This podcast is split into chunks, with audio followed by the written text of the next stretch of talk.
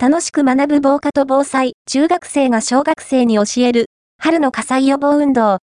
3月7日までの春の火災予防運動に合わせて、子供たちが参加する防災イベントが、2日、兵庫県神戸市内で開かれました。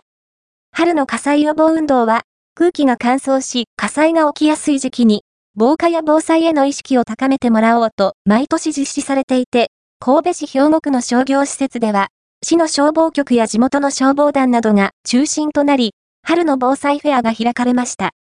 会場には、最大で震度7の揺れを体感できるブースをはじめ、地元の中学生で結成した防災ジュニアチーム、ボザイズル、消防団兵庫のメンバーが、水消火器の扱い方を教えるコーナーも設けられ、参加した子供たちは、実際に体験しながら防災について学んでいました。